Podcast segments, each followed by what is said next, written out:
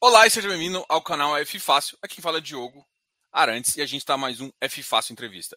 E hoje eu tenho o prazer e a honra de receber aqui Ricardo Vieira da VBI Real Estate para a gente conversar um pouquinho sobre o RVBI, o REIT da, da VBI, justamente o FOF que a gente uh, já conversou aqui algumas vezes e vai conversar de novo. Ricardo, seja muito bem-vindo aqui ao canal e vamos conversar um pouquinho do mercado. Obrigado, Diogo. Obrigado a toda a tua equipe. Bom, é sempre um prazer, é um papo sempre muito enriquecedor. E acho que vocês têm um papel muito importante educacional no mercado, principalmente nesses momentos de, de mais turbulência. Então, toda a casa aqui está sempre à disposição. É legal. Eu recentemente conheci o escritório de vocês aí, né? Recentemente eu fui aí, conversei com, com, com a Bud aí. Hoje, inclusive, teve, teve o, o resultado Qual de resultado também tava, assim. Ah, eu estava vendo lá, enquanto eu estava trabalhando aqui, eu estava vendo é, principalmente o PVBI, que é um ótimo ativo que está bem descontado aí. Bom, Não, é, tem, um, tem um gráfico aqui que você me mandou que eu achei bem legal. E a primeira parte, inclusive, é meio que tipo é, como estratégia, né? Então, assim, a uhum. gente. Vocês até deram um call no próprio relatório de vocês, falou assim, Diogo, eu vi que o segundo semestre ia ser desafiador e eu fiz algumas mudanças prevendo isso. Uhum. E aí, eu, eu acho que a gente tem. Eu quero fazer mais ou menos duas visões. Eu vou mostrar aqui, que é o pêndulo, que o pessoal logo, logo vai entender. E, e eu queria que você explicasse um pouco do racional, né? É, o que, que eu posso fazer quando. E aí a gente. Aí eu queria que você desse duas visões. Quando a gente tem um dinheiro novo e quando uhum. a gente não tem um dinheiro novo. Eu acho que esses dois racionais que, que, que a gente já conversou, por exemplo, na última conversa a gente falou muito bem sobre estratégia bottom-up, né? e top-down, né? Você, fa você fazer uhum. essas análises para de determinar um portfólio. E agora a gente passa por um momento em que você deixa bem claro no relatório, eu, eu gosto bastante, que é já essa, essa visão de cenário e o que, que você pode fazer em termos disso. E eu, eu depois quero fazer essas análises, uma com. com ah, Diogo, tenho um novo dinheiro, o que, que eu posso fazer, o que, que eu faria agora, e não tendo dinheiro, o que, que eu vou fazer? Porque eu, eu acho que é o, é o cenário que grande parte dos investidores estão aí também. Sim. Não, vamos lá. Eu acho que é importante, até para até como educacional, um pouco para o mercado entender como que os, os FOFs funcionam, né?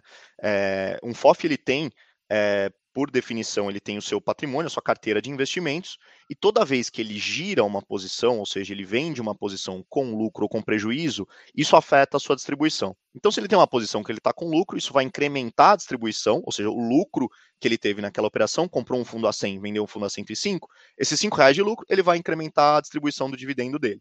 Se for uma posição com prejuízo, ele tem que descontar da distribuição também. Então, no final do mês, o que o gestor faz é juntar tudo que ele comprou e que ele vendeu e o líquido disso, o lucro, vira distribuição.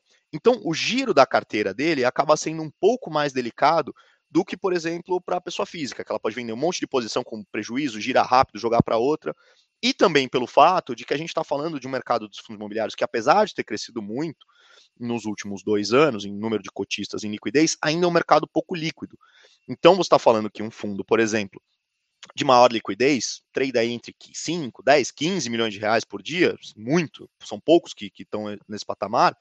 Uh, e enquanto, por exemplo, um FOF de, por exemplo, 150 milhões de reais pode alocar 10% do seu patrimônio em um único ativo, 15 milhões de reais. Digamos que ele aloque num ativo que negocia um milhão de reais por dia. Se ele, ele precisa de muitos dias para montar e desmontar uma posição, então esses são ciclos longos. Se ele errar a mão nisso, é, afeta o preço, tanto para cima quanto para baixo. Então é um pouco diferente essa dinâmica. Pensando nisso, é, a, gente, a gente tem sempre isso em mente quando está gerindo o nosso portfólio, e aí por isso também a gente fez uma estratégia que é não só investir em ativos líquidos no secundário, né? Para quem já conhece o fundo, a gente deixa isso sempre muito claro nos nossos materiais, nas nossas lives, etc ter uma carteira eficiente no secundário, mas também ter ali o que a gente chama de private placement, que são ativos que, apesar de estarem numa casca de fundo imobiliário, não são acessíveis para investidor pessoa física. Seja porque ele ainda não passou por uma oferta 400, seja porque ele é restrito para investidor qualificado ou profissional, seja porque ele ainda não é sequer listado. E também o investimento direto em CRI, que também não é comum para a pessoa física acessar esse investimento. E aí a gente entra, é exatamente isso, né? A gente tem hoje na carteira é, 58%, né, mais ou menos 60% de FIs líquidos, isso é o fechamento de outubro agora, e 40% da nossa carteira já está em ativos que a gente não, que são difíceis para o investidor acessar diretamente. E com esses três pilares que a gente vai jogando de acordo com o setor com, com o nosso contexto macro, que aí entra naquele pêndulo que, que você mencionou no início da nossa conversa, né? que é a forma com que a gente é, vai fazendo um balanceamento para tentar entregar, maximizar os dividendos. Acho que a gente tem até conseguido isso de uma forma bem eficiente, né? Você, é, quem conhece o fundo tem entendido que a gente tem sempre subido gradualmente os dividendos. A gente nunca entregou um dividendo menor que no mês anterior, desde o início do fundo, dois anos atrás. Uh, e hoje mantém o dividendo num patamar elevado, apesar uh, do mercado estar tá caindo bastante. Uh, a gente tem conseguido manter aí nos nossos 0,75, ou seja, dá hoje, com o fechamento da cota, mais ou menos 12% ao ano. Né?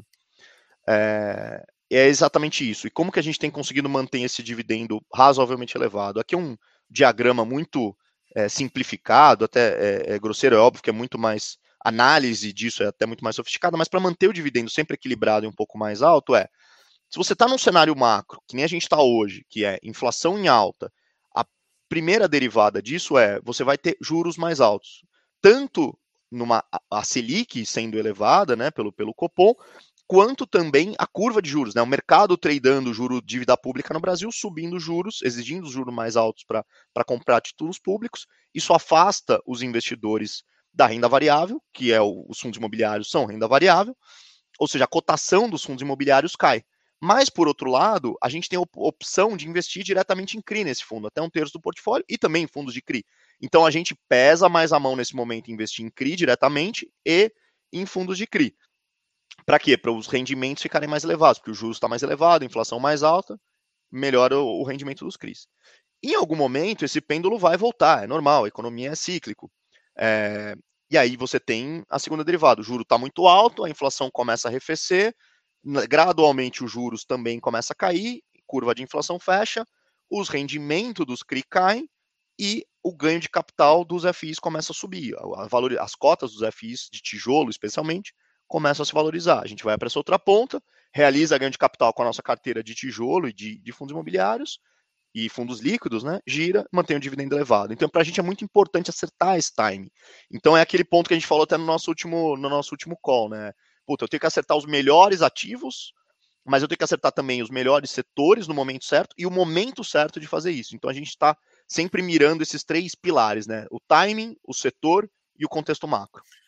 É, aí, aí gira uma pergunta assim, por exemplo, quando você, você faz essa mudança, quando o mercado vai para esse outro lado desse pêndulo, para a gente usar essa, essa, essa analogia aí, você pode ter mais ganho de, de, capital implícito do que simplesmente a recuperação do seu de, de, de, dos FIs. Você tem um ganho implícito também na própria descida da curva, ou seja, se você quiser vender seu CRI para recomprar, uhum. você tem fica com um ganho lá é, acumulado. Os FIs, normalmente FIs de papel, também começam a gerar um ágio mais atrativo. Então você acaba ganhando das duas, nas duas pontas, né? Sim. Primeiro você trava e tenta manter o relatório. Depois você começa a pensar, as rendas estão mais baixas, mas aí você consegue gerar muito mais ganho de capital. Não, total. É, e aí a gente deixa muito claro também que a gente faz uma gestão ativa não só dos nossos FIs, mas dos nossos CRI também. Então, é óbvio que é um mercado menos líquido, você não trade, você não gira na mesma velocidade que os fundos imobiliários, mas a gente também negocia. Se você pegar o nosso histórico do que a gente tinha na carteira de CRI lá atrás, a gente fez alguns giros pontuais no ano passado, está fazendo outros agora. Então, sempre que a gente encontra uma oportunidade de vender um CRI com ganho de capital, ou mesmo na curva, para ter um dinheiro novo, porque opa, tem uma oportunidade no tijolo e ir balanceando isso, a nossa gestão ativa é isso, é no CRI e no, nos fundos imobiliários e nos CRI também. Legal. E, e pensando, por exemplo, fazer uma, uma visão aqui até um pouco diferente, fazer um, o, o Ricardo Vieira na, na, na pessoa física, uhum. né? Como é que você, você, você pensa assim, tipo assim, eu, claro, eu sei que você sempre fica vestindo o chapéu de gestor, né? Claro, Mas claro. primeiro que na, na, pessoa física você consegue montar e desmontar a posição mais. Você não tem, você não compra CRI e vende. Então, uhum. tipo, é, é, essa parte do seu portfólio você não, não daria para fazer. Como que você é hoje? Você pensaria que uh, o, o investidor pessoa física também far, faria sentido eh, tomar tomar mais risco em, em, em juros aqui, com, ou seja, papel e depois migrar? Isso também faz sentido para uma pessoa física? Eu acho que faz. Uh, vamos lá, acho que é importante sempre ter uma ponderação da carteira. Então, eu acho que é importante você ter bons fundos de CRI com ótimos fundamentos dentro, boas carteiras. é, que estão a preços atrativos, inclusive nos últimos 30 dias, com essa correção do mercado, alguns que estavam descolando um pouco da patrimonial, ficando numa relação risco é, e retorno um pouco descoladas, voltaram ali para um patamar razoável. Então, eu acho que faz sentido sim para a pessoa sempre ter uma carteira é, que ela se sinta confortável, diversificada, etc., de dívida ali de CRI. Só que também tem oportunidades no tijolo que já começam a surgir, uh, que podem fazer total sentido para o investidor pessoa física, desde que ele saiba, enfim, entender os fundamentos que tem por trás. Então, é, é analisar mesmo o fundamento imobiliário que tem por trás. Eu acho que a gente está num, num, num contexto macro é muito peculiar, então acho que a gente não serão é, meses à frente muito, é, serão voláteis, e isso significa que é maior risco, mas também surgirão oportunidades interessantes para bons investimentos, que lá na frente é, você vai olhar para trás e vai falar: caramba, eu perdi uma janela de oportunidade excelente de comprar é, metro quadrado na Faria Lima por preços totalmente descolados da realidade, ou bons ativos de shopping que estavam extremamente descontados, bons ativos de logística, e aí você só vai de fato ter a precificação disso lá na frente. Um exemplo é é, olha para 2015, 2016, juros super alto, mercado super difícil, era um outro mundo de FIs, liquidez muito menor, fundos que muitos fundos sequer existiam naquela época. É, e compare esse, esses mesmos fundos que tinham bons fundamentos em 2016, mas estavam muito descontados, é, o que aconteceu com eles em 2019, 20 ou até mesmo hoje, quando você olha para o ganho de capital que esses fundos te ofereceram com um excelente carrego. Então é, é, é o momento de ser muito é, pique assim na, na, escolha dos ativos. E tem um terceiro ainda oportunidade que para a pessoa física nesse momento, que são os FOFs, que é por ser um FOF, naturalmente eu não estou investindo em outros FOFs, é, mas que eu acredito que estejam muito descontados. Então é olhar quais são, tem um bom track record do gestor, melhores políticas, transparência, etc. É, e muitos deles estão descontados aí a 20, 25% da patrimonial. E aí uma informação importante é Uh, a patrimonial dos FOFs ela é marcada todos os dias a mercado. Alguns fundos, inclusive o nosso, divulgam no site ali. Eu tenho todo dia o patrimônio líquido do FOF, D-1, apresentado para vocês. E como que ele é marcado? Ele pega todo dia, a, gestor, a administradora e o gestor pegam todas as posições na bolsa, veem quanto ela está cotada e marca. Então imagina que se um fundo ele está descontado, por exemplo, um fundo de tijolo está descontado 10%, e um fundo de, um, um fundo de fundos tem esse papel na carteira e esse fundo de fundos está descontado 25%, você potencializa o desconto. Ou seja, na hora que, os, que esse fundo de tijolo está descontado subir, a patrimônio, o, o, a chance, a oportunidade que você tem do seu FOF subir junto é muito maior, né? O que a gente chama de beta acima de 1. Quando o mercado vai bem, no, no momento de retomada, os FOFs tendem a retomar ainda mais, de uma forma ainda mais intensa. Então é um setor que a pessoa física tem que estar muito ligado, porque tem muita oportunidade. Sabendo separar os bons gestores, o tamanho certo do fundo, etc., eu acredito que tem excelentes oportunidades no segmento de FOFs também. Enfim, todos os segmentos você vai ter hoje, né? É, bom, uma pergunta também que, que eu acho interessante, é, depois eu até vou mostrar aqui o site de vocês em relação a essa questão ali para o pessoal ir acompanhando esse, esse valor da cota. Mas é uma pergunta assim, é, e aí também tem duas diferenças, né? Tem do, do, ponto de vista de pessoa física e de FOF, que é um pouco diferente. Uhum. Preço médio é importante? E Sim. aí a segunda pergunta, né? Aí eu tenho uma, também uma visão assim. E outra, preço médio influencia na sua decisão de compra e venda? Uhum. Não, naturalmente. É, no caso da. É, é, são duas questões distintas, né? Para a pessoa física e para os institucionais. Institucionais, né? Os fundos. Para um FOF, uhum. ele importa bastante porque é o preço médio que vai definir o quanto ele vai ter de lucro quando ele desmontar uma posição. Então, quando ele desmontar uma posição e oferir lucro com essa operação, é isso que vai definir o quanto que ele vai pegar dessa operação desmontada e vai distribuir para o cotista via dividendo. Então, sim, faz sentido. Então, isso, por exemplo, a gente olha muito isso quando eu estou montando uma posição. Então, eu falo, olha, eu quero comprar 10 mil, é, sei lá, 10 mil cotas, sei lá, 1 milhão de reais, 10 milhões de reais do fundo XPTO. Eu olho muito qual é o preço que eu estou comprando hoje, vou comprando um pouquinho hoje, vejo que ele está caindo, entendo que ele vai ter uma ali uma certa ah, uma um, entrou um volume grande para vender um dia, vai ter um leilão, eu vou comprar mais pesado naquele dia para ir puxando o preço médio para cima. Isso é, isso é super importante, porque é dali que vem o lucro da minha operação. E no caso dos FOFs, importa também bastante, porque é isso que vai determinar o quanto isso vai incrementar a sua distribuição lá na frente. E acho que o papel do bom gestor de FOF não é só dar melhor performance em termos de patrimônio líquido, mas é entender também que os fundos imobiliários, via de regra, são interpretados pela pessoa física, que são todos, praticamente todos os investidores dos FOFs, como um instrumento de renda, uh, de geração de renda contínua. Então ele está tá tendo que sempre que entregar um bom dividendo, a gente tenta, no caso da VBI, pre, é, prezar muito pela previsibilidade, pela estabilidade dos dividendos. Então, gerar bons dividendos de forma estável, dividendos elevados de forma estável e segura, para a gente é importante. E para isso eu tenho que controlar muito bem o preço médio de cada ativo que eu tenho na carteira. Legal.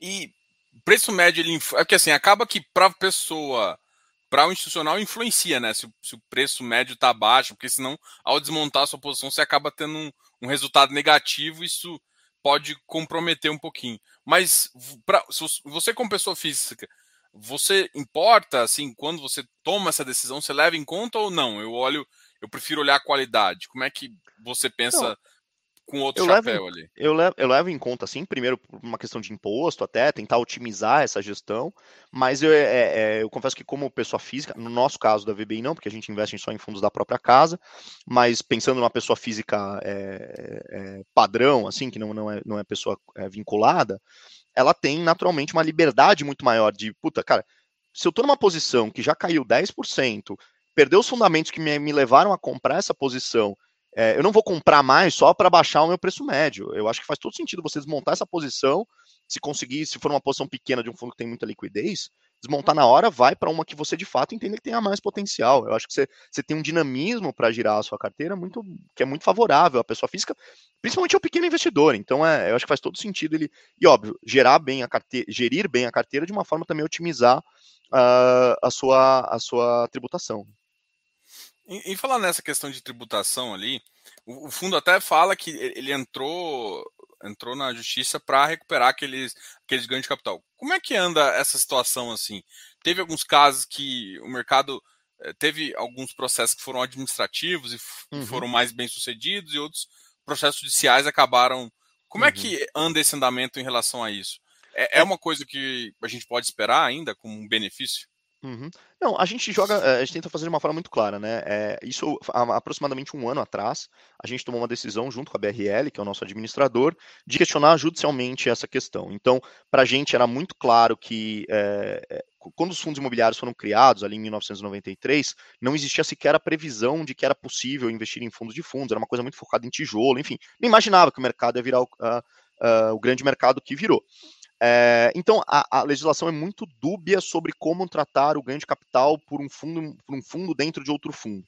Nós entendemos que os fundos, por natureza, são imunes dentro do fundo e que deveriam, e faz parte da operação a compra e venda de cotas, e que, portanto, é, faria total sentido e é, juridicamente se sustenta a ideia de que é, é, não deveriam ser tributados. E nós escolhemos a via judicial por ser a mais segura e definitiva antes de, do que entrar na administrativa. É uma decisão técnica, junto com os, o escritório de advocacia contratado e a própria BRL, e nós entendemos que ela pode demorar mais, mas ela é definitiva e segura. É, e aí a gente não coloca nenhum juízo de valor sobre é, se a gente acredita que vai, quando vai ser definido o processo e, e quando e qual a e qual o uh, e quando deverá de e qual deverá ser a, a, decisão judicial. A gente simplesmente numa página do nosso relatório, todos os meses, a gente apresenta quanto seria o impacto caso o processo fosse vencedor. E óbvio, saindo qualquer atualização sobre o processo, a gente vai publicar ali. A gente sabe que a justiça é um pouco mais morosa no Brasil, mas a gente mostra. Então hoje, é, no último relatório a gente divulgou seriam 73 centavos por cota. Então, se a gente ganhar de forma definitiva na justiça, você retroage cinco anos no tempo, o fundo se acredita com tudo que ele pagou, e ele, isso se torna um, um resultado distribuível, porque isso deveria ter sido distribuído como lucro. Então, hoje, essa conta seriam 73 centavos por cota, seria um resultado extraordinário. Se um dia isso sair, a gente espera, imagina que saiu daqui a dois, três, quatro anos, isso vai ser muito maior e aí a gente distribui com uma distribuição extraordinária para o investidor. Se não sair, ele não tem nenhum pênalti por, por, pela, pela perda da, do mérito. Porque você, por exemplo, já segue a norma. A norma sim, a gente recolhe normalmente recolhe os impostos, normal e depois. Os 20%, sim. É. Bom, tem uma pergunta aqui do Eduardo que aí casa um pouquinho com até uma conversa. Qual a visão do gestor sobre emissões em momentos como o atual e possibilidade de emissão abaixo do valor patrimonial? É, eu acho que é uma questão, é, é, assim, eu acho que existe muita oportunidade para dinheiro novo nesse mercado. É, se você falar, puta, é, muita, é, é o mercado de fundos para renda, ele é curioso, porque imagina que é quando o mercado está indo super bem, bull market estourando, os, as cotas se valorizam, os preços dos, uh, dos, as cotas se valorizam, os yields como derivada caem, porque o rendimento vai ficando cada vez menor na medida que os preços sobem, e aí todo mundo olha e fala, caramba, meu vizinho ganhou X% no ano passado com fundo imobiliário, agora é hora de entrar. Uh, e aí acaba ficando, puta, o mercado ultra competitivo, ele entra no momento do ciclo errado. E aí vem um, uma volta do pêndulo, né, como a gente estava brincando ali, ele vai lá para cima e o cara fala, putz, agora eu perdi dinheiro. Aí ele sai no momento errado. Então eu acredito, principalmente para comprar fundos imobiliários nesse momento, para quem sabe, para quem tem condições técnicas, tempo e etc. Não estou falando só de gestores profissionais, não. Acho que tem é, pessoa física é, com a dedicação, etc. Tem total condição de fazer isso também. É um momento bom para entrar nesse mercado. Então, naturalmente, para FOFs, seria um ótimo momento para para ter dinheiro novo, porque, puta, eu tenho certeza que todos os outros gestores que estão estariam babando aqui para fazer novas aquisições, enfim, comprar coisas no mercado super descontada e aproveitar esse mercado. Só que, por outro lado, como os, eu acredito que existe uma visão um pouco míope de não precificarem os fundos, os FOFs, em linha com o patrimônio líquido, porque é isso que de fato está precificado ali na. Por mais que o, o que ele tem na carteira seja descontado, está marcado a mercado ali na carteira dele. Não deveria estar descontado. Então, como está descontado, os fundos ficam é, inibidos de fazer novas emissões, o que é o nosso caso. Assim, a gente não tem intenção de fazer uma emissão abaixo da patrimonial exatamente por isso, porque eu estaria forçando uma diluição uh, indevida com, com, com o atual cotista. Então, a forma com que a gente lida com isso é, bom, se não tem dinheiro novo, é hora de testar também a, a capacidade do gestor de girar bem a carteira, de trabalhar com o que tem. Então, é, eu vou buscar um ganho de capital num CRI que eu tenho na carteira, vou vender um pedaço, vou pegar esse dinheiro que eu, que eu vendi do CRI, vou comprar um tijolo que eu estou achando que está bem precificado. Enfim, vou fazer block trades, vou buscar a minha, minha carteira de é, private placement que não tem muita liquidez, vou tentar dar saída nela. Enfim, esse tipo de operação que, que põe à prova a criatividade dos gestores nesse momento. Eu acho que essa criatividade é muito importante aí, principalmente nesse, nesse momento, né? E aí, depois de tudo, depois de falar tudo isso, eu acho que tem uma pergunta que o pessoal fica fazendo, até agora eu vou mostrar também de novo. Tem alguma justificativa, assim, olha, pô, eu apresento o resultado, você olha o resultado, é um dos dois ou três melhores FOFs aí do mercado, resultado bom, performance boa, mas você ainda vê desconto em relação desconto grande em relação patrimonial. É claro que na volta a gente pensa naquele ganho duplo, né? Porque uhum. o seu valor patrimonial vai crescer, você começa a entregar mais resultado e o preço da cota sobe. Então você tem aquele potencial de ganho de ganho ah, bem importante Sim. aí. Como é que você assim enxerga essa essa possível uh, cota, essa possível queda? Você fala assim, olha, o que que a gente como, como que eu consigo trabalhar isso assim, tipo eu acho que são vários fatores, Diogo. É, você tem, por exemplo, é uma base que dos FOFs, via de regra, é a pessoa física que tem, então você não tem um institucional ali, muitas vezes dando liquidez e, e corrigindo certas distorções. É, a gente entende que existe certo delay nas informações do FOF, e aí entra exatamente na necessidade que a gente viu, enxergou de montar essa página, essa seção dentro do nosso site, que é a seguinte: é, se o mercado está caindo, naturalmente o patrimônio dos FOFs vai cair também, porque o que ele tem na carteira são fundos imobiliários, esse é o mandato dele. Só que os, os fundos imobiliários, os FOFs, só divulgam a cota patrimonial uma vez por mês. Então esse cara tá ali no dia, no, no dia a dia vendo o FOF dele, ele acha, bom, esse FOF fechou a 90 reais de patrimônio líquido ano, de mês passado. Puta, eu não sei como é que tá a carteira desse cara no meio do mês, pode estar muito mais baixa do que estava agora. Então, ele tem, ele fica um pouco ansioso com como está é, performando a carteira do gestor, e ele fala, cara, eu vou. Eh, enfim, ele, ele acaba dando um pênalti no fundo e vendendo com desconto. Então, a gente, para isso, tem outros fundos também que estão fazendo, acho ótimo, é botar no site, a gente faz D-1. Então, por exemplo, amanhã, a nossa nosso back-office aqui está processando a carteira, amanhã eu já vou, o, o, o investidor do, do RVBI vai entrar no site e vai ver a cota patrimonial que fechou hoje. Então, é, é no máximo D-2, assim, em alguns dias que tem alguma alguma operação mais, mais complexa para calcular, mas é sempre, ó, por exemplo, hoje já está do dia 29, então é, é, é sempre D-1. Uh, então tem uma certa miopia. E tem um outro lado que é, como os FOFs, eles dependem do ganho de capital também para manter o dividendo ali no fim do mês, o investidor naturalmente raciocina, e está certo, é, bom, se eu tô comprando, um FOF está distribuindo ali, sei lá, 70 centavos por mês, mas boa parte disso está vindo de ganho de capital e o mercado está caindo, daqui a pouco esse FOF não vai ter mais ganho de capital e eu vou ficar recebendo só o que ele tem ali na, na, na, carteira dele todo mês. Então o dividendo vai cair. Se o dividendo vai cair, o preço da cota vai cair também. Então é melhor eu sair antes de todo mundo do e comprar esse FOF descontado ali na frente. Enfim, é uma, é uma dinâmica bem complexa que eu acho que junta todos esses fatores. E, e aí, quando o mercado cai de uma forma mais acentuada, o cara fala assim: puta, eu tô nesse FOF aqui, eu sei que ele tá descontado, mas ó, tá aparecendo um tijolo aí que já tá a quase 10% ao ano. Será que não vale eu vender um pouquinho do meu FOF aqui, comprar esse tijolo que eu gosto? Enfim, aí começa um movimento muito. É, um fluxo muito intenso de, de trocar a posição, que pelos FOFs só terem basicamente pessoa física na carteira, eles acabam sendo mais vulneráveis. Naturalmente, o desconto acaba indo sendo maior e a queda mais acentuada. Na volta do mercado, a nossa leitura é que é exatamente o oposto. Na hora que o mercado voltar, os FOFs vão, vão subir na, enfim, devem subir mais rapidamente que o, que o mercado. É, é, é essa dinâmica que acaba acontecendo. Aí eu vou de novo mostrar aqui o, o até o relatório que está tá no relatório de gestão. Uhum. Aqui, aqui tem dois momentos que eu acho bem interessante, né? Vocês fizeram uma mudança bem grande em julho, né? É, da carteira. Eu acho que é justamente para se preparar para isso. E, por exemplo, a gente até estava acompanhando ali, a partir de mais ou menos meados do mês passado, o mercado, que foi quando a, a, o governo falou que não ia ser mais 1%, ia ser 1,5%, teve aquela aquele abertura bem forte da curva. É, foi quando o FOF também deslocou, né? Para quem é uhum. observador, acho que o mercado fez isso também.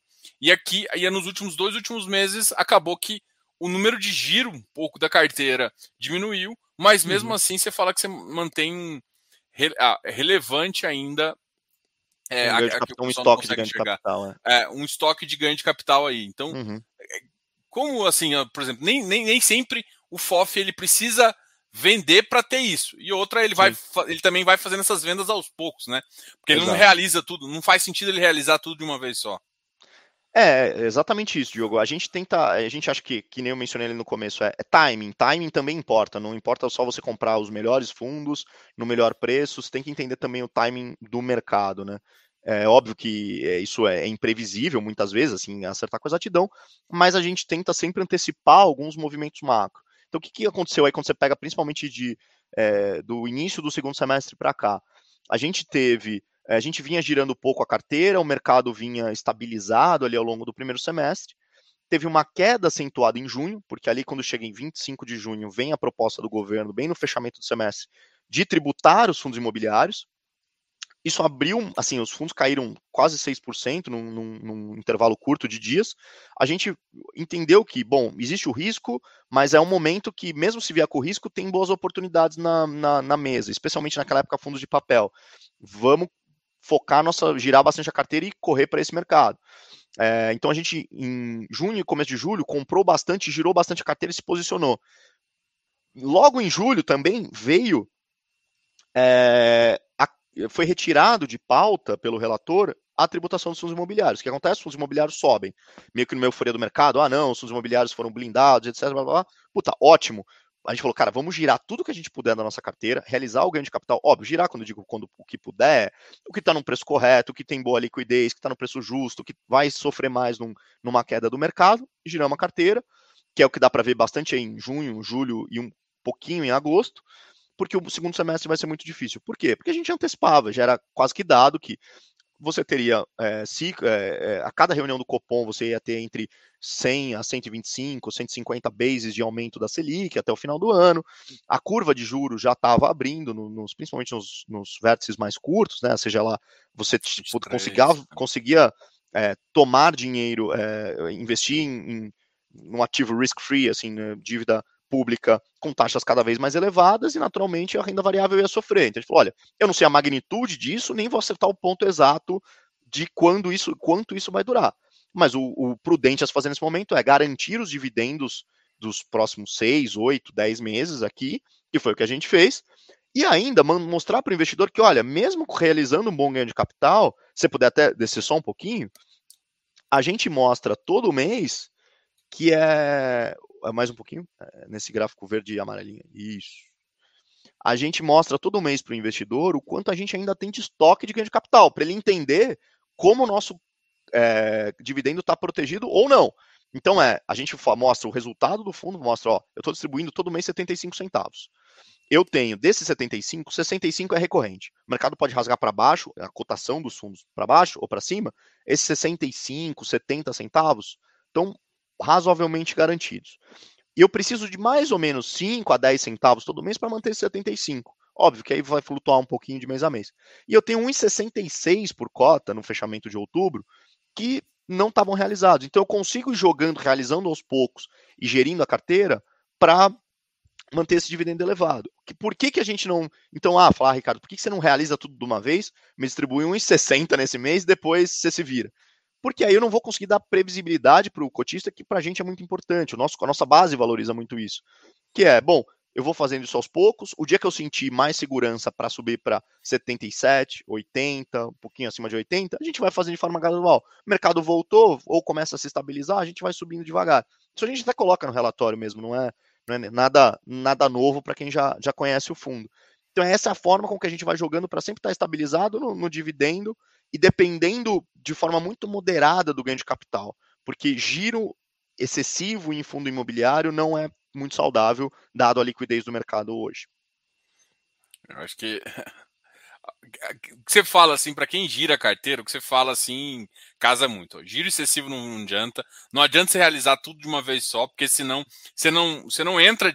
Você está com um bom fundo. Bom, às vezes você vende porque exagerou. Você pode até comprar de novo, mas se você vender tudo que você tem dele, você pode perder ainda um beta maior ainda, porque alguns, alguns ativos voltam a, a, a dar mais ganho, né? Total, exatamente. É, e, e, a, e, a, pressão por fazer giro, ou seja, quem, quem é, trabalha muito com essa ideia de que, puta, preciso girar, preciso estar, tá, enfim, realizando ganho de capital, blá, blá, ele muitas vezes te, te deixa um pouco míope sobre analisar determinados ativos. Em algum momento você vai errar a mão do mercado, ou você vai pegar um dia ruim, enfim, você vai precisar fazer aquele volume porque você precisa distribuir naquele mês, então puta, vai forçar o preço para baixo, vai, você vai, não vai, é, vai afetar a performance no longo prazo. Então, para a gente é importante estar tá sempre balanceado o quanto a gente gira e o quanto de fato depende a nossa carteira disso. E eu acho que até agora a gente tem conseguido fazer isso bem. Legal. É, eu queria falar um pouquinho sobre a tese do fundo de crédito, né? Tem até alguns fundos, tem até alguns fundos aqui que não estão só no, no, que se chama de, de, de, crédito, vocês também colocam no private placement, que é, uhum. é, por exemplo, o caso, acho que do MCHY. Mas, uhum. por exemplo, ó, você tá CVBI, Canip, MCHY, Bari, KNCR, né? O único que, que tá um pouquinho mais no CDI é o KNCR. Como é que você enxerga uhum. em relação hoje ao mercado de crédito, né? Os, os fundos estão crescendo, tem possibilidade? O que, que você hoje enxerga em relação a eu esse acho que existe uma, Eu acho que existe uma grande oportunidade agora também, Diogo, é que, que talvez o mercado ainda não esteja precificando, que é, uh, imagina um momento, vamos lembrar agora dos últimos, primeiro semestre do ano, a inflação estava mais alta, então os fundos, que era a maioria, tinham uma concentração maior em inflação, IPCA e GPM, estavam eh, com até mais facilidade de captar, porque a distribuição estava bombando. A gente sabia que isso, naturalmente, em algum momento, o IGPM, que nem agora, já convergiu ali para para norma, normalidade, é, você tem ainda certo, uma certa inércia, o IPCA ainda está mais elevado, é, mas existe uma grande pressão do mercado, puta, diversas emissões praticamente só de fundos de CRI no primeiro semestre, a gente viu bastante, né? Uma ou outra de tijolo, mas a, o que dominou o mercado ali no começo desse ano foi no fundo de CRI. E aí o que acontece? Muito fundo de CRI, o juro estava baixo no mercado também, a gente estava falando de um, de um CDI a 2. É, com o juro muito baixo, você tinha uma oferta de crédito muito grande no mercado. Muita gente também investindo através dos fundos de CRI, e aí você tem os fundos competindo no mercado para emprestar esse capital para os uh, desenvolvedores imobiliários, é, é, fundos de, de é, empresas de properties, etc. Então, o que acontece? O poder de barganha nessa negociação entre credor e devedor estava todo com quem estava tomando esse crédito. Porque, olha, o fundo do Diogo está me oferecendo aqui uma taxa de PCA mais 6,5, pô, mas eu sei que o Ricardo acabou de captar mais 500 milhões de reais. Ricardo, você não quer me fazer IPCA mais 6? Então as taxas vão, o spread vai ficando cada vez mais apertado. Agora é o momento contrário. As emissões diminuíram, então é, as novas emissões de CRI, exatamente, e ainda mais com a curva de juros abrindo, é, vão conseguir emitir a taxas mais atrativas. Então, acho que está um bom momento para quem conseguir escolher bons fundos de CRI, que conseguirem tanto girar a carteira, originar novas operações, tá com dinheiro novo. Nesse momento, vai conseguir originar bem. Então, acho que vai ser um momento muito bom para é, para escolher bons fundos que consigam trabalhar bem nesse contexto. Por outro lado, num momento mais delicado economicamente, também é importante entender o risco que existe por trás, porque por trás da renda fixa existe sempre o risco de default. É obviamente que tem diversos instrumentos, loan to value, ativo subjacente, etc. Mas tem que sempre ter em mente, até para simplificar a análise eh, dos fundos de CRI, que são até um pouco mais complexas, que é, pensa que se você tiver um problema com aquele CRI, ele vai ter que executar o imóvel que está por trás, porque quase todos, e assim, na nossa leitura, o mais importante é a garantia imobiliária que existe por trás.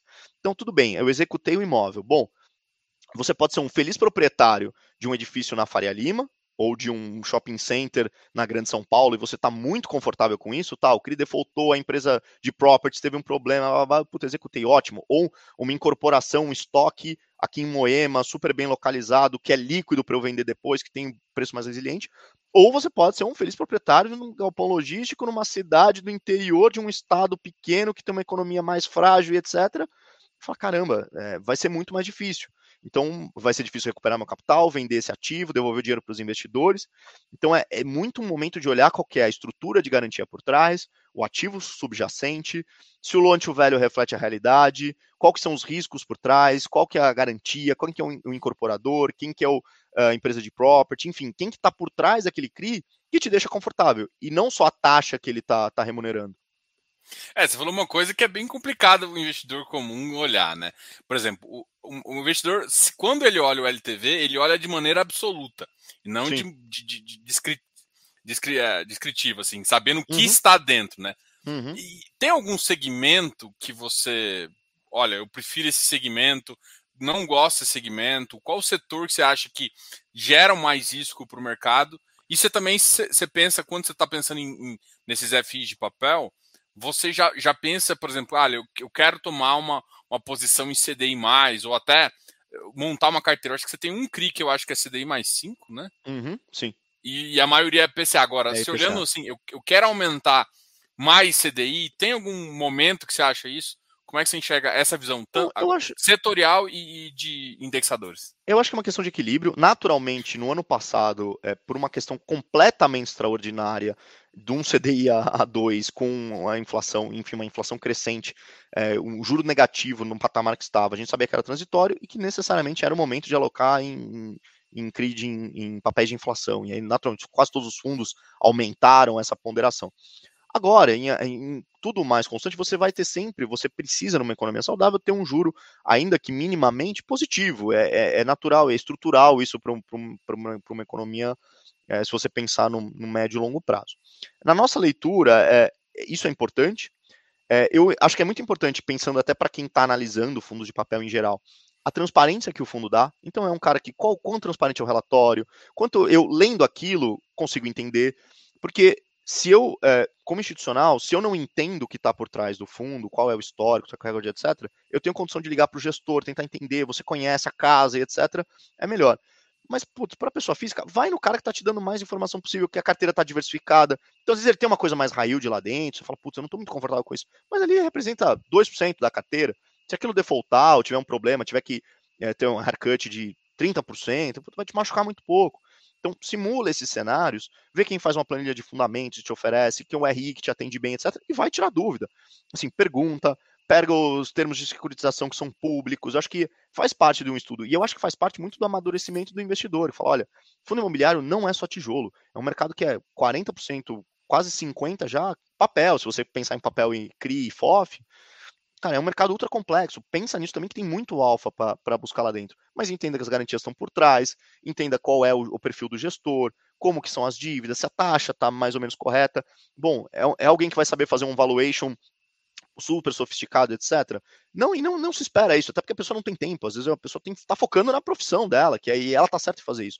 Mas você consegue comparar, fala, poxa, eu tenho aqui uma carteira de loteamento que está IPCA mais 9 num fundo. No outro está IPCA mais 7,5, 8. Por que está tão diferente? São loteamentos tão diferentes? Ah, um é muito em São Paulo, outro não é. Faz sentido. É, é, é a pessoa física fazer por comparáveis, talvez. É, é, é, a forma mais, mais razoável. Entender o histórico. Os fundos hoje já estão acumulando um track record muito longo. Então você consegue entender como é que a cabeça do gestor, como é que ele se porta, como é que ele lida quando ele tem que fazer uma execução de dívida, como é que ele reestrutura um CRI, qual é a transparência que ele dá. Porque se o cara está dando muita transparência, é porque ele se sente confortável com o que ele tem na carteira. Se você não tem, se você está confortável, você mostra tudo que você tem, monta uma planilha de fundamento, enfim. É, você pode até discutir que tem um fundamento por trás, mas se você está confortável, você está mostrando. Então é, é isso, diversificação, assim, é, é, é a palavra-chave. E, seg e segmento, por exemplo, você citou dois segmentos ah, aí, sei lá, vamos lá. Ah, eu gosto de, de, de, de CRI com, com garantia real, corporativo uhum. que tenha, sei lá, de lajes, de shopping. E aí vamos pensar num pulverizado. Porque você tem um pulverizado na carteira, que é o Bari, que Sim. tem por trás uh, alienação de, de residencial, né? Uhum. Você gosta também de loteamento, qual você citou, multipropriedade? E Sim. o que, que você é, enxerga em relação aos outros? Setores que, que tem, por exemplo, pulverizado. É, o bar, especificamente, é uma, é uma posição que a gente gosta bastante, porque, e eu gosto é, especificamente de fundos de CRI, quando eles têm teses é, mais, quando eles colocam na carteira teses, por exemplo, pulverizado, que são um pouco mais sofisticadas para análise, etc., análise de risco, behavior de carteira, etc., é, eu acho que é importante, eu gosto de fundos que têm um nicho, que é o cara falar assim, olha, eu entendo pra caramba de pulverizado. Então a minha carteira não vai ter só pulverizado, obviamente, mas ela é majoritariamente isso. Eu sei originar pulverizado, eu sei controlar pulverizado, eu sei checar, eu sei analisar, eu tenho histórico, eu sei originar, babá. Esse cara é bom para fazer isso. Então, no Bari, no Barigui mesmo, por conta do grupo Barigui, por conta do histórico dos gestores, etc., eu falo, caramba, esse cara é um dos melhores para fazer esse tipo de de alocação. Então, você confia muito no gestor, óbvio, você vai fazer toda uma diligência muito grande, entender, conversar com as pessoas, pegar a documentação e etc. entender, olha, esse cara sabe o que está fazendo, vou acompanhar e gosto do nicho que ele está atuando. Pulverizado é um que a, gente, que a gente gosta bastante. Mas acho importante pulverizado, principalmente a pessoa olhar qual é o track da carteira. Então é, por exemplo, ah, é uma carteira que tem o que a gente chama de behavior, né? É uma carteira antiga, uma carteira que tem 4, 5, 8 anos de histórico e de inadimplência, etc. Então eu sei como essa carteira se, se comporta. É, ver a pulverização da carteira. Então, quantos créditos tem naquele CRI pulverizado, né? Que são CRIs que são financiamentos imobiliários para pessoa física. É, o que, que tem lá dentro? É, uh, são qual é o perfil do, do, do, da pessoa física que está lá dentro? É, ah, são pessoas de é, classe média, uh, a maioria é aqui em São Paulo, ou é, são créditos de imóveis na regi em regiões que se eu tiver que executar esses imóveis estão todos aqui em São Paulo, se eu tiver que fazer um plano de execução eu sei executar, está sob controle na adimplência, tem um bom fundo de reserva, é, qual é o grau de pulverização? São 30 contratos, 50 contratos, 200 contratos, 500 contratos? Pô, quanto mais, melhor. Tem um outro também, às vezes, tem um pouco de, de uma certa armadilha, que é, ah, olha, eu tenho 40 contratos, 400 contratos dentro desse, desse CRI pulverizado. Ótimo. Qual o grau de concentração? Ah, é, 50% estão com 10 devedores. Então, esse efeito pulverização se esvai. Então, esse tipo de, de análise é muito importante. Loteamento, é, eu gosto, pessoalmente gosto mais de loteamento já tão performados, que é a mesma tese do pulverizado. É um bairro que já está consolidado, é uma, um bairro que já está quase 100% vendido, é a carteira mesmo ali de recebíveis, não é, eu não estou financiando só a obra daquele. É, cara, e vai entender qual é a dinâmica da cidade. Então você tem cidades no Brasil que são, por exemplo, você tem um loteamento, é uma cidade que a economia gira ao redor do agro. Poxa, no momento atual de alta das commodities, alta do dólar, etc., a economia ali está muito mais protegida do que em outras cidades. Então, é uma cidade pequena, mas ela está, por exemplo, a 50 quilômetros de Goiânia ou de Palmas, é, que está crescendo, a economia super ligada ao agronegócio, ótimo. Ou às vezes é uma cidade, e a gente pega isso na carteira mesmo, a gente tem até, uma experiência até com um CRI desse é, na casa, mas um, um veículo que já né, é no private equity, que é, caramba, é uma cidade que ela é, quase toda a nossa carteira é de funcionário público. Então esse cara tem a renda muito mais protegida do que quem está na, na, iniciativa privada. Então, putz, o, o, risco ali é muito menor. Enfim, entender a carteira nesses setores que são mais enfim, high yield, que é o que se convencionou chamar, é, como que eles são. Um ponto importante que eu acho que vale a atenção de todo mundo também, principalmente agora, é uh, os fundos, uh, os CRI, para financiamento de construção de incorporação, né, construção de novos edifícios, que é, uh, muitas vezes você olha, ah, esse incorporação, a, a obra já está 30% concluída e, o, e 80% vendido o prédio, parece seguro. Só que o que acontece? Quando você compra um imóvel, você tem um compromisso, na verdade, de compra ali na frente, desde que você tenha, puxo, a gente chama de puxar o financiamento, né? fazer o repasse, é o que, que se chama no mercado. Que é, Você, Diogo, chegou lá no prédio, você quer comprar um apartamento que você precisa dar 100 mil reais de entrada e você vai pegar mais 800 mil de financiamento, 700 mil de financiamento. Poxa, bacana. Você vai pagando durante a construção essa sua entrada. Quando chegar na, a entregar as chaves, você precisa pegar o financiamento na construtora. Só que você muitas vezes, pensando, imagina que isso está dentro de um CRI, você acha que é, você muitas vezes pegou esse financiamento, é, vem, comprou esse imóvel projetando um financiamento lá na frente, pensando nos juros de mercado do ano passado, de 2%, 3% ao ano, de, do, do, ano passado, de, do começo desse ano, do primeiro semestre, de 2,5% ao ano. Quando você chegar lá na frente, óbvio, as taxas imobiliárias estavam mais altas que isso, mas estavam no, no, na mínima histórica, ali na faixa 6, de 6,5, é. 6,99, 7 baixo. É. Só que aí quando você, puta, legal, tô pagando meu financiamento de 100 mil aqui, etc. Quando chegar o momento do repasse, daqui a um ano e meio, e você receber as chaves, vão te chamar e falar assim, Diogo, vem cá, é, sabe aquela sua dívida de 700 mil? Então, a gente teve que atualizar ela pelo seu contrato, INCC. ela atualizada pelo INCC, ela já vai estar tá muito mais alto, o INCC ainda está muito alto, e agora, a sua taxa de juros para financiar esses, que não eram esses 700 mil que viraram, sei lá, um milhão, não são mais é, 7% ao ano, agora é 10%. É, e olha, deixa eu ver sua renda aqui. Sua renda não encaixa mais no, no financiamento, porque ela encaixa mais de 7%. Agora você vai ter que dar mais um montante para manter o seu financiamento. Então, o que você vai fazer? Extrato. Hoje a lei de extrato ela é muito mais favorável aos, aos incorporadores do que era na crise ali de 2015 e 2016, só que ao mesmo tempo ela ainda tem um impacto, porque o, o incorporador recebe todo o estoque de volta, vai ter que vender aquilo de novo, só que ele tem o CRI para pagar. Então, é, é, olhar bem o que está lá dentro. Isso significa que, ah, não, então não vou me expor a esse tipo de CRI. Não, eu vou analisar muito bem qual é o, o imóvel que está lá dentro, qual é o perfil dos compradores, se quando que vai ser feito o repasse, se é. Muitas vezes um CRI aparece categorizado como incorporação. Mas aí pode ser incorporação que ainda está em construção, ou pode ser um estoque pronto. Um estoque pronto ele não tem esse risco. Então é diferente essa, essa dinâmica, e aí é muito importante entender qual é o risco que eu estou correndo. Ah, legal, eu estou muito tranquilo para fazer um CRI de incorporação, para uma construção num bairro nobre de São Paulo, que, enfim, já está 80% vendido, fatalmente vai ser repassado, o que for destratado, a construtora consegue vender com certa facilidade, dá um desconto, etc. E se der um desconto, eu tenho um, um loan to value muito confortável para o desconto que ela vai ter que dar. Numa outra incorporação, às vezes numa sala comercial, numa cidade, cara, ela vai ter que dar um baita desconto, ela vai ficar com aquilo encalhado, ela vai vender três vezes a mesma unidade, e aí o seu CRI vai ter que ser reperfilado, vai ter que, enfim, existe um risco maior nisso. Então a gente é muito criterioso em analisar exatamente a estrutura da operação. Não à toa que os CRIs são chamados de operações estruturadas, é exatamente por isso. Essa resposta é bem completa. Pô. Acho que deu uma aula aqui.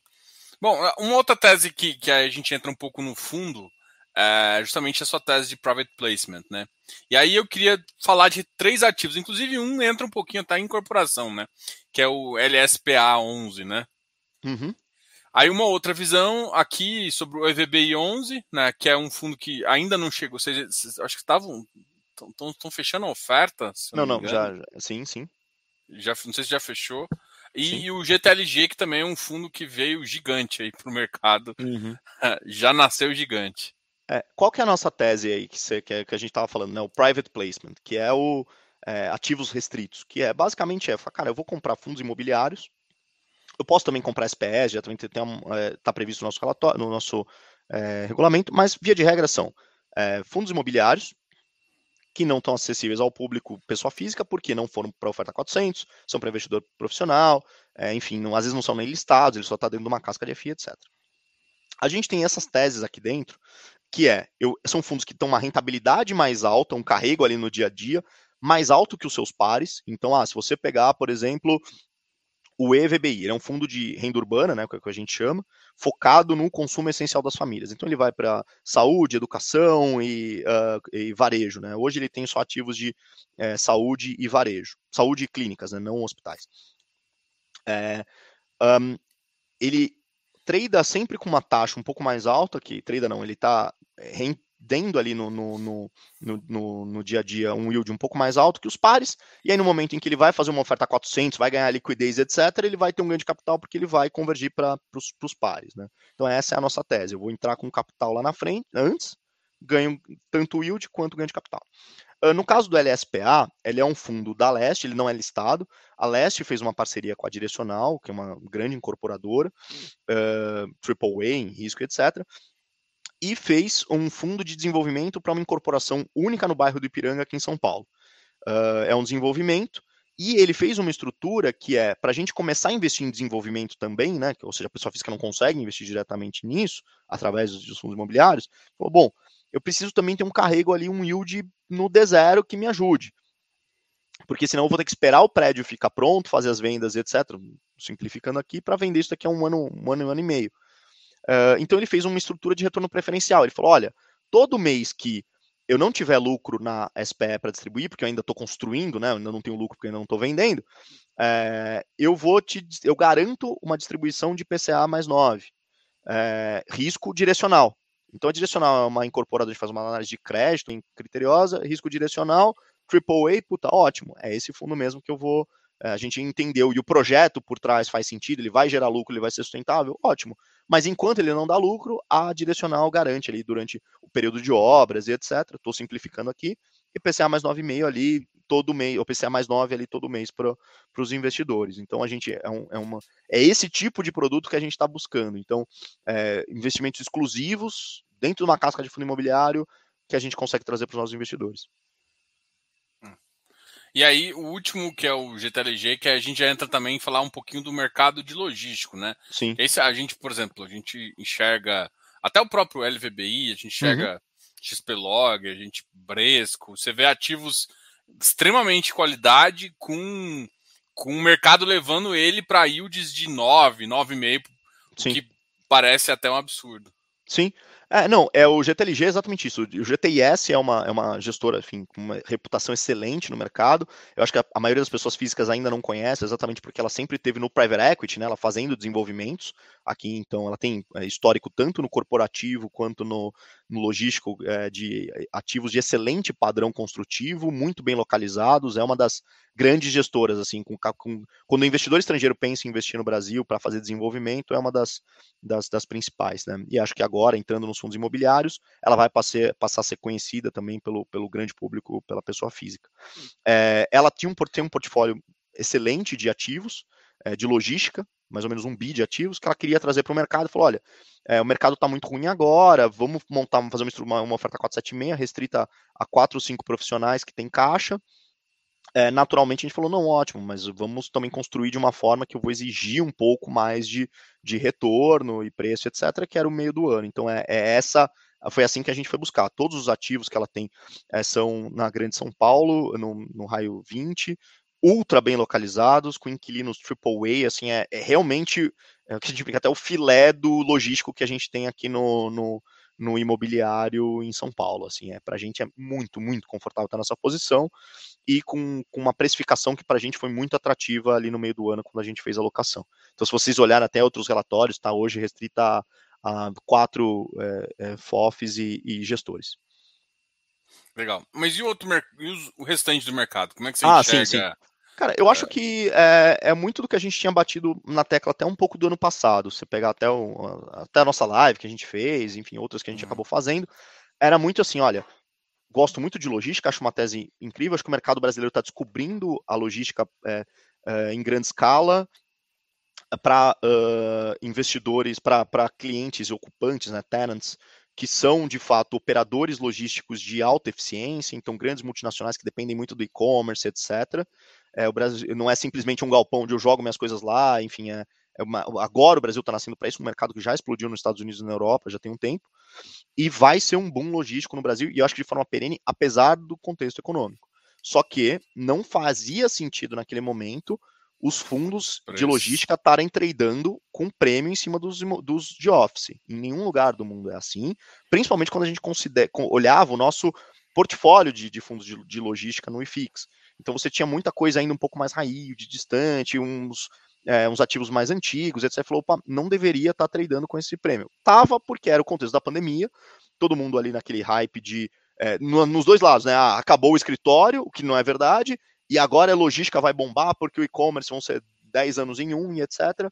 Então, desequilibrou essa precificação. Se você olhar até no histórico, a gente ficou um pouco longe de logística durante todos esses últimos 12 meses, e agora a gente começa a voltar, porque a gente acha que, bom, o mercado não está sabendo precificar nessa queda, porque tem muito fundo de logística que não é só o preço que está muito descontado, o preço está super descontado, mas também que tem upside na distribuição, porque o ativo logístico está numa região que não tem vacância, que ele vai ter revisionais ou ele tem poucas áreas para ocupar, ele vai conseguir repassar a inflação e vai conseguir dar ganho de ganho real de aluguel ali no, no, que ele tem na carteira. Então a gente já começa a olhar e falou, opa, lembra aquele papo nosso dinheiro novo ali lá atrás? Falou, cara, uhum. logístico é um que com certeza eu consigo mapear três, quatro ativos que eu falo, opa, vou começar a desmontar algumas posições, a criatividade do gestor aqui para fazer dinheiro novo e começar a ampliar em logística. É, é, vocês, nos próximos relatórios vocês já vão começar a ver isso no, no próprio é, RVBI. Logística hoje está melhor que Lages? Assim, não, assim, vamos é. pensar em, em termos de desconto, não, não, não, não em termos de ah, um ativo é melhor que outro. Porque eu sei que existe de uma desconto, estratégia. É, em termos de estratégia, eu acho que, pô, às vezes você quer ficar exposto 30% ali, 40%. Uhum. Agora, esquece um pouco em relação a, a, esse tipo de estratégia, mas em relação a. Putz, porque assim, agora eu vejo que os, os, os logísticos, o desconto deles estão grandes. Mas as lajes, que já estavam baratas, aumentaram sim, sim. mais ainda o desconto, né? Uma sim. coisa meio que. Sim. É, eu acho que é importante a gente sempre é, ter, ter, tem que ser muito criterioso. Eu seria muito. É, vamos falar de laje, vai. Eu seria muito criterioso com as lajes que eu estaria escolhendo para compor o meu portfólio, pensando num papel em branco. Então, eu acho que assim, ó, os, os dois estão muito descontados. Eu acho que o, o, logístico está descontado, mas os fundos, eh, você tem muitos fundos recentes no mercado, com gestão ativa, diversificada, etc. Você tem mais oportunidades óbvias. No Office, você tem é, um mercado que, de forma ampla, está descontado, só que você ainda tem muitos ativos que parecem estar descontados, mas que na minha leitura vão sofrer de uma forma mais estrutural. Então, por exemplo, você tem muito ativo em regiões secundárias de São Paulo, que a vacância está mais alta, que não pega preço de aluguel por nada. Então ali, cara, puta, você acha, ah, ele está abaixo do custo de reposição. Paciência, não deveria, talvez esse, esse ativo não devesse nem existir. Está no lugar errado, não deveria ter sido construído, enfim. Né, diversas questões. E aí eu acho que isso pega mais no, no, no, no, Office, porque o Office ainda tem muito daqueles é, fundos imobiliários mais antigos, foi um dos fundos imobiliários que começaram, que eram monoativos, é, é, gestão passiva, então ele ainda tem ainda esse ranço, e aí talvez ele traga um pouco, ele contamine o mercado ainda de Office de uma certa forma. Então quando eu olho, eu falo, bom, Office, os dois estão, vocês têm oportunidades igualmente excelentes em termos de desconto, hoje eu olho e realmente falo isso, mas algum, eu acho que se você for olhar, ok, vamos falar de Office, acho que tem que ser mais seletivo ali na, no que de fato está descontado e vai voltar e tem super é, uh, fundamento por trás, é bem localizado, é Faria Lima, enfim, e o que é estruturalmente descontado e vai continuar descontado. No logístico, eu acho que ele tem um beta de mercado mais favorável, assim o mercado de logística para ele e a forma com que os FIs estão distribuídos no mercado de logística é mais favorável de uma forma mais ampla. Assim, se você jogar uma moeda para cima no fundo de logística, você vai acertar mais fácil do que no fundo de office. É, assim, olhando a gente. Porque assim, vamos olhar estruturalmente falando, eu acho que, que isso é bem importante, né? Se for olhar a maioria dos grandes fundos de logístico, eles têm menos de três anos. Sim. Tirando, acho que o BTLG, que antes chamava TRXL, mas a mudança uhum. ali deu uma outra cara pro fundo. Mas se for olhar, ó, é Bresco, é.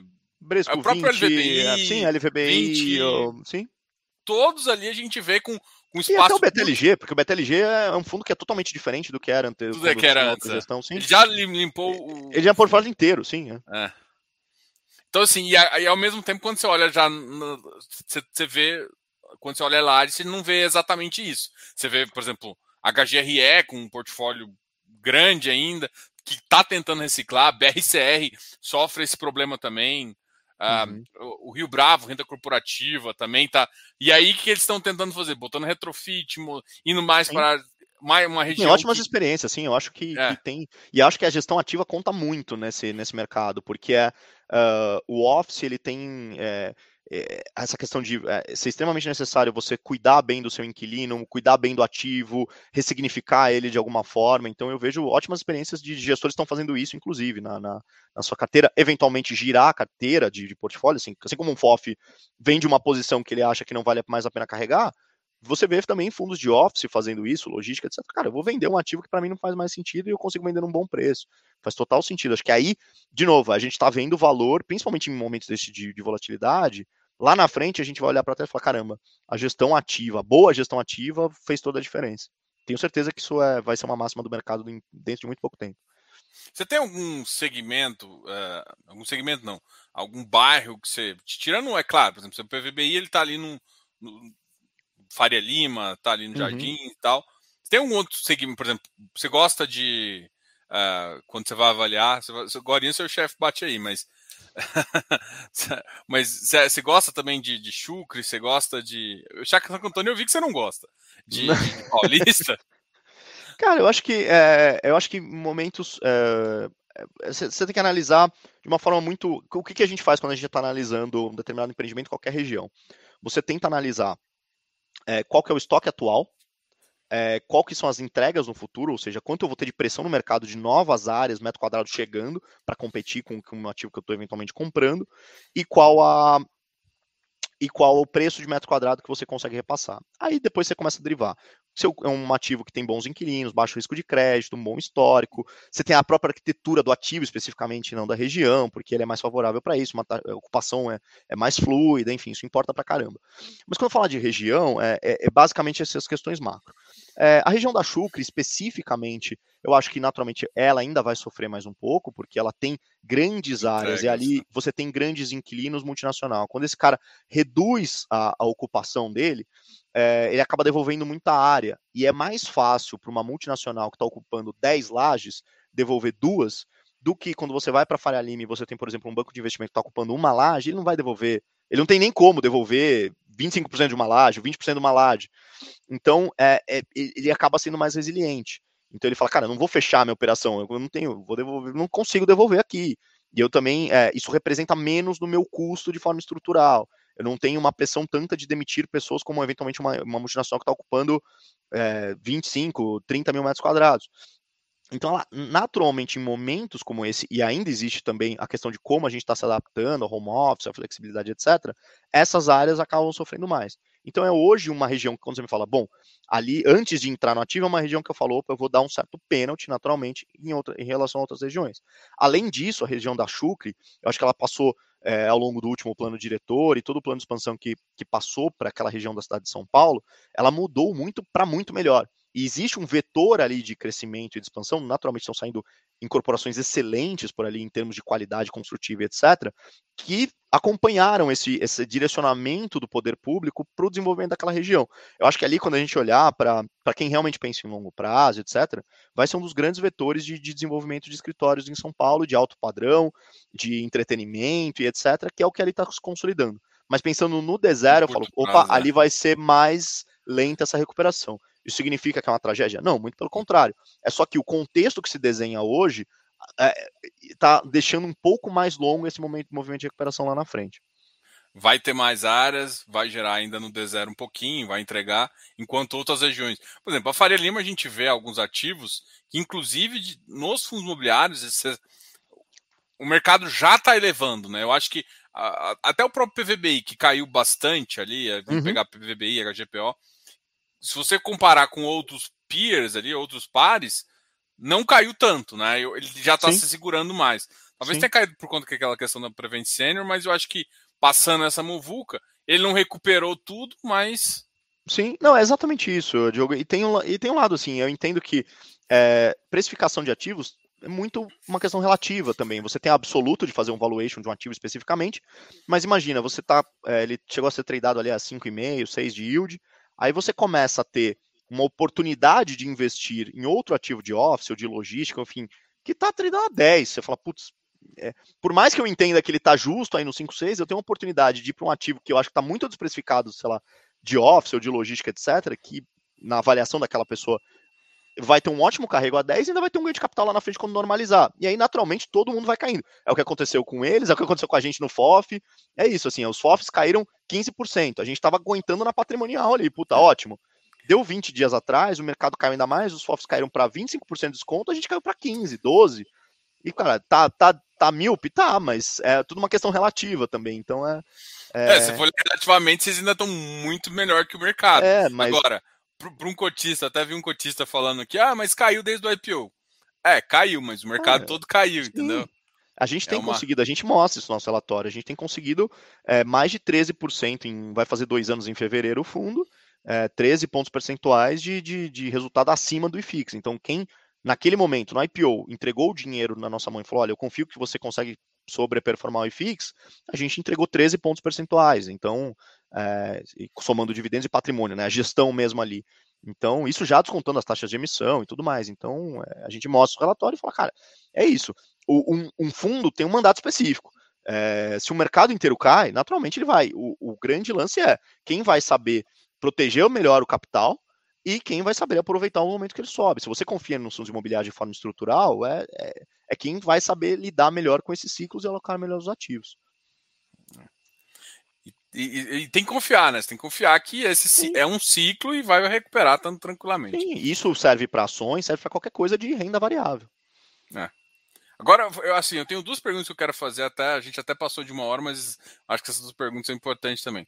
Sobre o mercado de shopping, né? Até por, uh, e aí tem duas posições que eu acho interessante comentar, até pela para minha visão.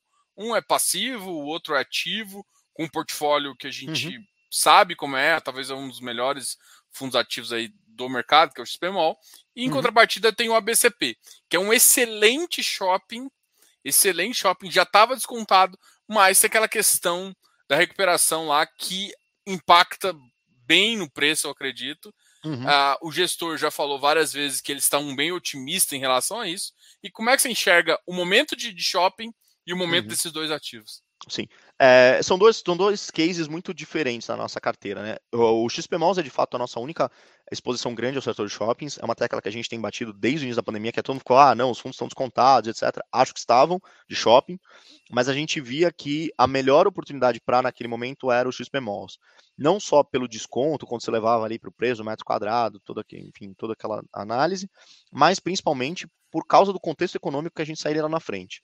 Numa alta da inflação, desemprego crescente, significa que a renda das pessoas disponível para consumo está cada vez menor. E aí, naturalmente, isso reflete no aluguel dos shoppings, no aluguel variável dos shoppings, na ocupação, nos serviços, etc. E a nossa avaliação era: o melhor portfólio que existia de shopping center naquele momento no mercado era o XP Malls, e continua sendo essa.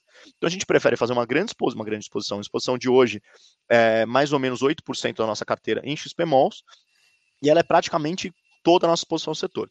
A outra que você mencionou, a BCP, de novo, é um shopping é, se você pensar no ativo, ele é muito bem localizado, ele não tem quase concorrentes num raio de 2, 3 quilômetros. Você tem uma massa de pessoas que vivem ali ao redor de aproximadamente 3 milhões de pessoas, se você considerar também um raio similar. É, pega o ABC, é a grande entrada do ABC para São Paulo, enfim, é ultra consolidado, um shopping com mais de 25 anos, incrível ativo. Só que ele tem esse problema. E aí, quando que a gente entrou nele? Foi antes da, do anúncio da, da, da, do, da, do, da, do da tributação não, do, da autuação pela Receita, é, bem no pico da crise em março do ano passado. Então os fundos rasgaram para baixo. A gente sabia que era um fundo com pouca liquidez histórica, porque é um fundo daqueles mais antigos. É, a gente montou uma posição pequena, fez um ganho de capital rápido, porque o mercado bate embaixo e volta rápido, enfim, naquele pânico, e começou a descontar a posição. Por ele ser uma posição pequena, quando a gente estava com menos de 1% da carteira ainda na BCP, veio a, o anúncio da, da Receita Federal. A gente falou, cara, não vale a pena eu rasgar o pouco que eu ainda tenho, porque ele está ainda absorvendo esse risco. A gente vê o potencial upside com a hora que isso sai da mesa, a gente desmonta a posição, e hoje ele machuca pouquíssimo na carteira com 1%. Então o size limitado e tem um bom upside caso venha, e hoje o carrego é muito, é, assim, é, ele é pouco representativo na nossa carteira, dado que ele está abaixo de 1% do PL. Então é algo que a gente mantém ali para não, não vender ele com todo esse desconto que a gente acha desnecessário, injusto, mas ao mesmo tempo não é algo que nos, nos preocupa pela baixíssima exposição. Legal. Agora, assim, é uma pergunta mais genérica, mas recuperação do iFix e fechamento da curva, onde você. Quais são as suas expectativas ali de curto e longo prazo em relação a Selic, inflação? Acho que ao longo dessa conversa a gente falou um pouquinho, mas ah, pô, você acha ainda seis meses? Até porque é foda falar que a gente tem que olhar para curva longa, para curva longa. Mas uhum. na verdade, se você for olhar o impacto, o impacto da curva curta, curta, ele mata, mata. Ele mata o Sim, produto. porque Então, o cara assim, olha e fala assim, é, é o que determina, por exemplo, a oportunidade que o cara tem, a pessoa física mesmo, que ainda é 70% do mercado de FIIs, é fala, caramba, eu consigo comprar um título público aqui a dois dígitos quase. Então é. Puta, aí é o que naturalmente puxa o preço da renda variável para baixo. Cara, é futurologia, acho que é, é. Desconfio muito de quem virar para você e falar, não, olha, isso aqui dura até tal, tal data ou não. Eu acho que em algum momento a gente vai encontrar um certo limite, acho que a gente já está próximo disso, do que, que, faz sentido, a curva já está até um pouco invertida quando você pega a pré. É, ou seja, o mercado precifica muito que, olha, inflação no Brasil ainda está sob pressão e ela é muito vulnerável, principalmente ao pass-through do câmbio, né? Então, você tem é, complicações fiscais, sai dinheiro do Brasil, câmbio sobe, câmbio GPM, GPM, PCA, uma forma muito é, é simplificada. Então, o mercado ainda está precificando muito isso e como o, a questão fiscal do Brasil é, acaba sendo paga através de inflação. Então, esse é um ponto que. E aí, isso é, é a curva na, na V. Existe uma preocupação com o calendário eleitoral, e naturalmente, em anos de eleição, é muito difícil que qualquer candidato, seja de esquerda, de direita, enfim, não estou é, nem colocando juízo de valor aqui, é, se demonstre é, muito responsável fiscalmente. Porque imagina num país que você está com 13% de desempregados, saindo de uma crise econômica muito forte, você tem o Brasil voltando para o mapa da fome, etc. Nenhum candidato, seja de direita ou de esquerda, pensando até de uma forma muito pragmática como ganhar votos, vai se declarar, não, eu sou totalmente a favor da, da rigidez fiscal, é, a gente vai retirar todos os benefícios sociais, etc. É, é muito é, é, difícil. Então, o mercado vai reagir muito à, à forma com que cada candidato vai lidar com o fiscal e como eles vão se performar é, eleitoralmente. Naturalmente, na medida em que isso passe e, e candidatos tenham que lidar com a realidade, ele vai acabar é, diante da realidade sendo mais responsável fiscalmente. Então a gente tem esse. Aí é um otimismo pessoal, tá? Não é uma opinião da VBI. Eu acho que no final do dia é, é, é, o, é, existe um medo muito maior do que de fato vai se realizar lá na frente, independente do que aconteça. Então é, é. E é uma questão de, olha, aproveite essa oportunidade que está havendo nessa janela de fundos imobiliários uh, para ir montando suas posições devagar. É, pensando aí numa pessoa física, cara, eu vou montando aqui, eu tenho uma posição que eu gosto, eu gosto do ativo. Pô, eu tô comprando um ativo que eu acho que valeria 10 mil reais metro quadrado, a 6, pô, ótimo. Ganho mais um dinheirinho mês que vem, sobrou uma graninha, vou comprando um pouco mais. Então, e aí olha, por exemplo, pro, pro IFIX e pega o IFIX nos últimos 10 anos e vê que, apesar de uma ótima rentabilidade, é, quando você compara 10 anos contra hoje contra 10 anos atrás, você teve ciclos. E aí fala, caramba, se eu tivesse entrado aqui e saído aqui, ou entrado aqui carregado até agora, seria melhor. Então pense que você está numa baixa do ciclo do mercado e que isso vai voltar. O tijolo vai continuar ali, a Faria Lima vai continuar onde está, é o principal centro financeiro do, eh, do Brasil, da América Latina. Você não vai ter novos desenvolvimentos na região, você está uma região consolidada. Eu acho que é um, os fundos imobiliários são um investimento altamente defensivos, especialmente em momentos como esse. Seguros, de fácil compreensão, que tem um ativo real por trás. É, não estou falando para você botar todo o seu dinheiro em fundo imobiliário, não é isso, mas é, é, entenda que cada ativo que você colocar na sua carteira, de uma ação, a renda fixa, etc., tem um papel muito determinado. Então não é assim, ah, não, então agora eu vou vender tudo em fundo imobiliário e vou totalmente para tal ativo. Não, ele tem um papel, óbvio, você vai ponderar de acordo com o momento é, de mercado, mas ele tem um papel específico. E, poxa, você talvez esteja num bom momento de entrada. Quanto ele vai durar? Pode ser dois meses, três meses, pode ser um ano. Mas pode ser um excelente movimento para você fazer de forma perene para sua carteira e que lá na frente isso vai te trazer um grande upside. E a renda recorrente que está ali todo mês pingando na sua carteira, né? que é o grande charme do, dos fundos imobiliários. É, eu acho que o pessoal conseguiu aprender bastante, assim, essa visão que você deu, é, até do fundo, do fundo, né, de como vocês tratam o portfólio, de como fazer ali a visão é, aqui a gente falou um pouquinho até de giro de carteira, falou dos mercados, a gente conseguiu extrair bastante informação aqui. Eu acho que o, cotista tem que entender também, aí eu voltando para o fundo até para a gente finalizar, que uhum. assim, qual que, é a, qual que é a função de um FOF? Os FOFs eles têm por si só uma carteira de fundos imobiliários. Se os fundos imobiliários estão caindo de preço, sua carteira vai cair. Então, se você tem, por exemplo, alguém que faz giro, alguém que faz. O patrimônio caiu. Ponto. Por quê? Agora, só de fato você pode realizar para fazer algumas coisas, mas o momento que o mercado voltar, isso deve voltar junto. E aí tem recuperação tanto patrimonial é isso. Então Sim. tem uma certa paciência nisso que envolve investir também. Eu acho que todo mundo quer um retorno muito rápido, mas que na verdade todo mundo fala de longo prazo, mas ninguém tem a paciência de esperar esse longo prazo Exato. e é onde você faz dinheiro, né? Exato, é entender os ciclos do, do mercado e falar, cara, é, nem, nem entrar na hora errada, ou seja, no, no, no, num boom de mercado que tá todo mundo falando para você, nem sair na hora errada. É você entender o que que, como que esse mercado funciona, como que ele se comporta e quais oportunidades que ele te oferece, e entender qual é o papel que ele vai fazer na sua carteira de investimentos. É isso. Não, fechou. Ricardo, eu agradeço muito essa conversa aí. Vou deixar você falar também as últimas palavras em relação ao fundo. É, obrigado aí, eu acho que foi uma excelente aula, não só falando sobre o RVBI, mas também falando um pouquinho do, do mercado. Eu acho que o investidor aqui que viu essa live conseguiu entender muito bem a visão uh, completa aí de investimento. Eu acho que, porra, uma bela aula sua aí. Parabéns. Obrigado, Diogo. Eu que agradeço. A gente está sempre à disposição.